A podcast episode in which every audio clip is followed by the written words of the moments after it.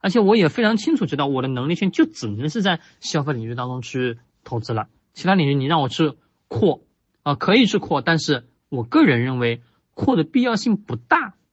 为什么呀，各位？在我们以前的音频当中给大家讲到过，很简单，因为消费领域永远永远永远都有市场，它再饱和再怎么地，各位消耗品老百姓还是什么会买单，懂吗？因为你今天用了，明天还得用啊，明天用了还得用，还得用，还得用，还得用，除非全世界都没有人了。但是各位可能吗？不可能，对不对？所以说这个东西就是如此简单。那我的能力圈就是在如此啊。大家会说，哎，老师，你看看科技股吧，啊，这个芯片如何如何啊，对吧？这个新能源汽车又是如何如何啊？说实在的，我一般都是回答啊，我不懂。为什么不懂？第一个，我是真真的不懂。另外一个呢是什么呢？另外一个是，呃，对新兴的领域是我们可以保持着学习的态度，但是各位永远是记住，新兴的东西永远都是别人在前面不断不断不断去试错的过程当中。试错过程是各位是不是需要试试错的成本？需要。那么既然需要试错的成本，那你思考一下，你愿意拿你辛辛苦苦攒下来的那么啊五十万、四十万、七十万、八十万的这个钱全投进去吗？谁都不愿意，对不对？挣点钱都是说非常简单，不容易的。啊，我们经常在讲，我说挣点钱真的不容易的。既然不容易的情况下，何必那个钱那么什么啊，那么大方的就扔出去了？各位。思考一下嘛，说投资不是说哎呀我洒洒水似的，哎这个买点那个买点，意义不大。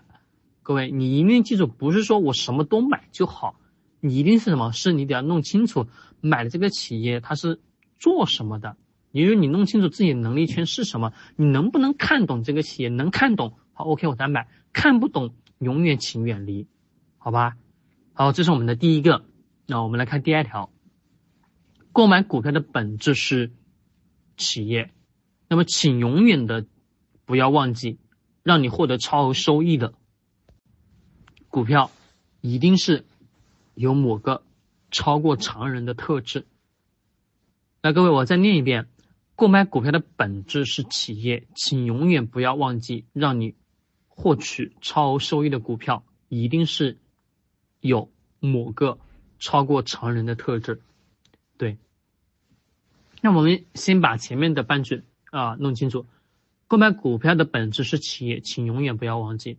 是的呀，我们自己想想，今天市场当中，我们真的想要去呃在股票市场去挣钱，你说你除了往这个途径去走，你还能往什么地方去走呢？啊，你说我今天啊买跌，明天买涨，今天买跌，明天买涨，啊有意义吗？那你跟赌博的赌徒有什么区别呢？没区别。本来买股票就是很很简单。背后的这个公司是干什么的？啊，公司的商业模式成不成熟，盈不盈利，挣不挣钱，就是如此啊。那嗯，这些我们知道了啊，是什么样的商业模式？好，是这个商业模式。